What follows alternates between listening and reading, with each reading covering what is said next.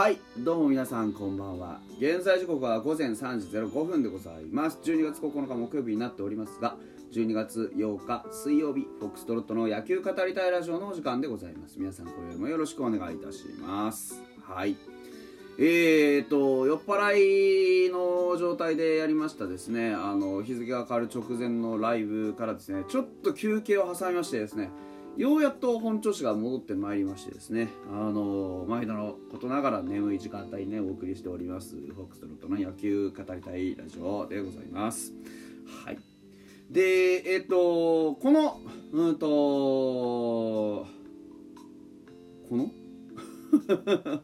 本調子じゃないかもしれないですね。はい。今回ですね、あのー、話題に挙げますのは、えー、噂は直之でございます。まあ、なんでかっていうとですね、あの日刊スポーツさんの方にも記事が出てました。日本ハム噂は直之、夢見ていた大台超え1.5億で公開、今年以上の成績をというところで、ようやく、えー、噂は直之はですね、えー、まあ、1億円の大台を突破ということになりました。ね、意外ですよね。これまでね、実は超えてなかったんですよ。まあそれもそのはずでね、あの行きそうっていう時に限って怪我をしたりね、あのなかなかうまくいかなかったりとかいうこともありましたから、まあ、ましてやね、あの2桁勝利そのものが、えー、2018年以来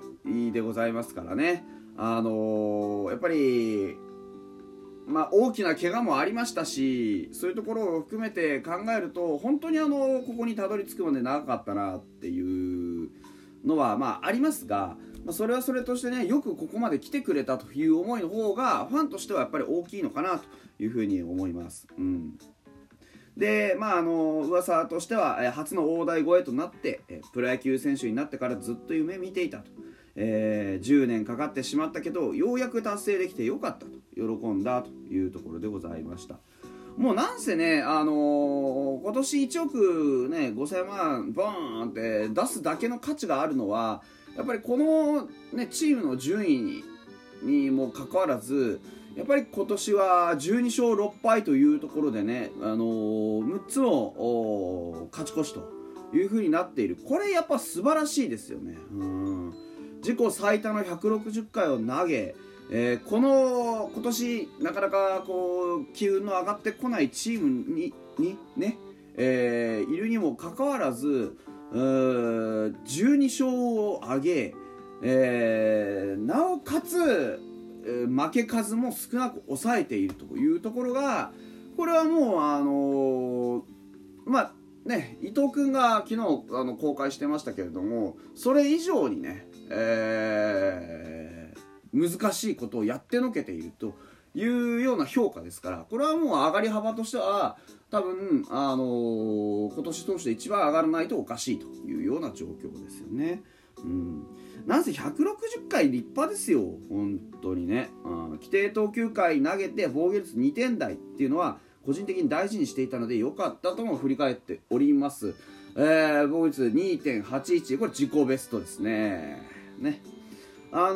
ー、去年までで一番良かったのは去年の2020年の防御率3.06で WHIP1.27 も非常に素晴らしい数字なんですが今年はもうあの過去をぶっちぎりで抜いて一番いいのはこの WHIP だと思います WHIP っていうのは僕何度も何度もね僕の話を聞いてくださっている方々方々はね分かると思うんですけれどもあの1イニングに換算した時にね、えー一体、え何人ぐらいのランナーが塁に出るかというところ。これは本当に超超一流になってくると1を切ってくるんですけど、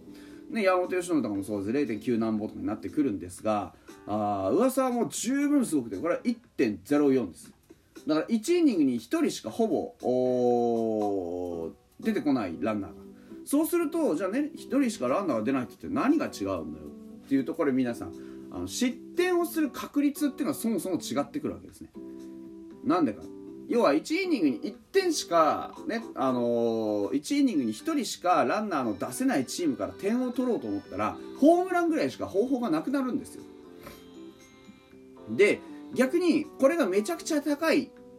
例えば1.5とか2とかってなってくるとあの自分の投球の間に出したランナーっていうのの全てを凝縮してここの、うんと、数字に合うように指数を出すので要はあその人が例えば WHIP2 っていう人がいればその人は登板すればほぼほぼ必ず、えー、ランナーを2人出しますってことですね。でこのランナーを2人出すってことの意味はフォアボールっていう意味もありますしそれと同時にですね、えー、ヒットという意味もあります。だからワンヒットワンフォアあのワンフォアボールか。ワンヒットワンフォアボールの時点で、えー、WHIP 的にはあの2になる。必ずワンヒット打たれて必ずワンフォアボール出せば WHIP は2になるってことですよね、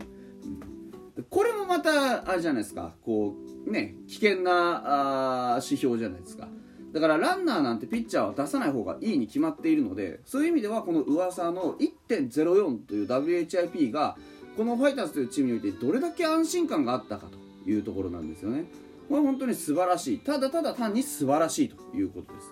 ランナーをそもそも出さないわけですから噂の投球スタイルとしては本当にあのビタビタに抑えていくというところ。噂の前ではランナーを出して攻撃体制を維持し連打で崩していくということが非常に難しいということがこの WHIP からも分かるという話ですね。うん。フォアボール自体はね実はそんなにあの少なくまとまっているわけではないです、うん、実はね、うん、実は。なんでかっていうと今日あ今日今年はフォアボールは48個です。これはまあ当然のことながら、あのイニング数が多いのでその、ね、過去1イニング多く投げてるので過去1じゃないな過去2か、うん、イニング数多く投げているのでその分ちょっと,、えーと、高めに出るものです。基本はね。やっぱり投げるイニングが長ければ長いほどそうなりますよね、うん、でもねこれ噂の場合面白いのが何が面白いかっていうとあのイニング数を投げてえー、フォアボールを出していく投球をしてる時って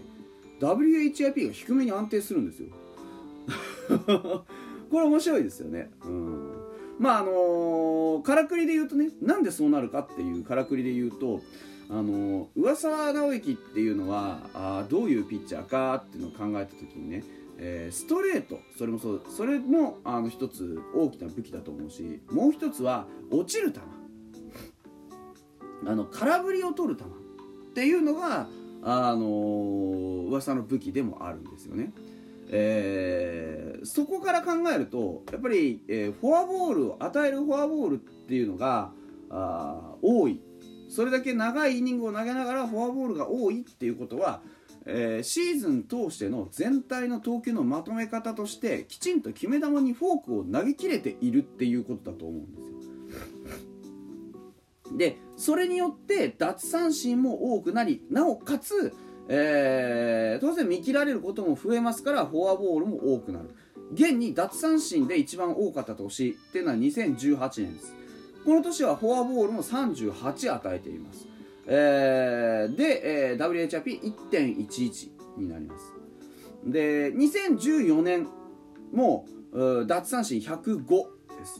で105奪三振フォアボール45個。結構多いでしょ？で投球回135.1で WHP1.17 です。かなりよく出てますよね。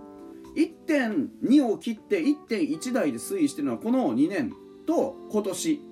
えー、フォアボール48個奪三振135個。で投球回160個。で WHIP1.04 ですから、うん、だからこの投球の内容が素晴らしく良かった3年がみんなそういう傾向にあるっていうのはこれも特筆すべき噂直之らしい特徴なんじゃないかなというふうに思います。他の、